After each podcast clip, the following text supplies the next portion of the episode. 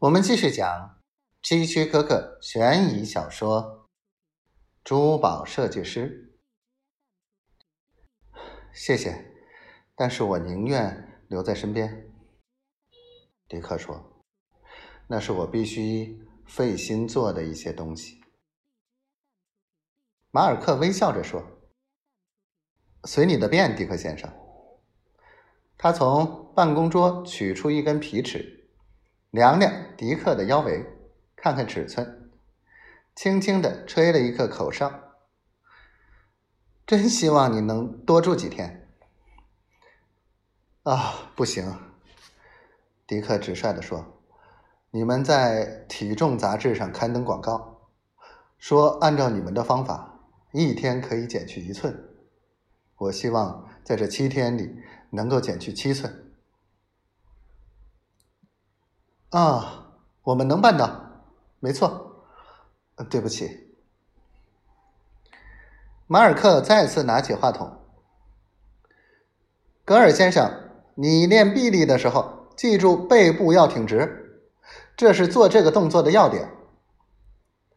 他放下话筒，转身对迪克微笑着说：“现在。”请跟我来，我们给你找些合身的运动衣裤。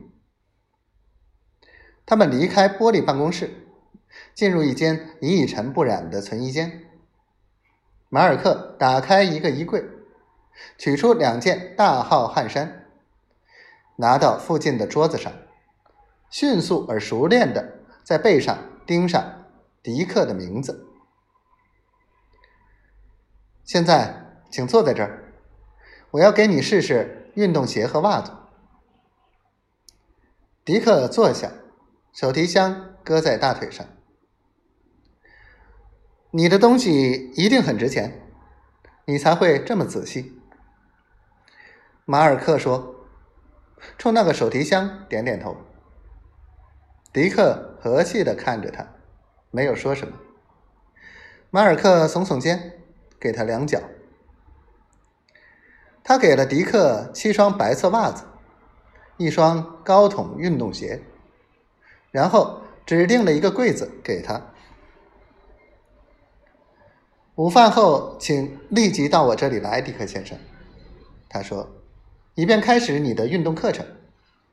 现在，我们最好到米尔太太那里去，免得中午你去餐厅时没有你的那份儿。”马尔克领他走出体育馆，跨过草坪，来到餐厅。迪克跟随马尔克进入厨房边的一间办公室，那里面有一位穿着白色制服的矮胖中年妇女。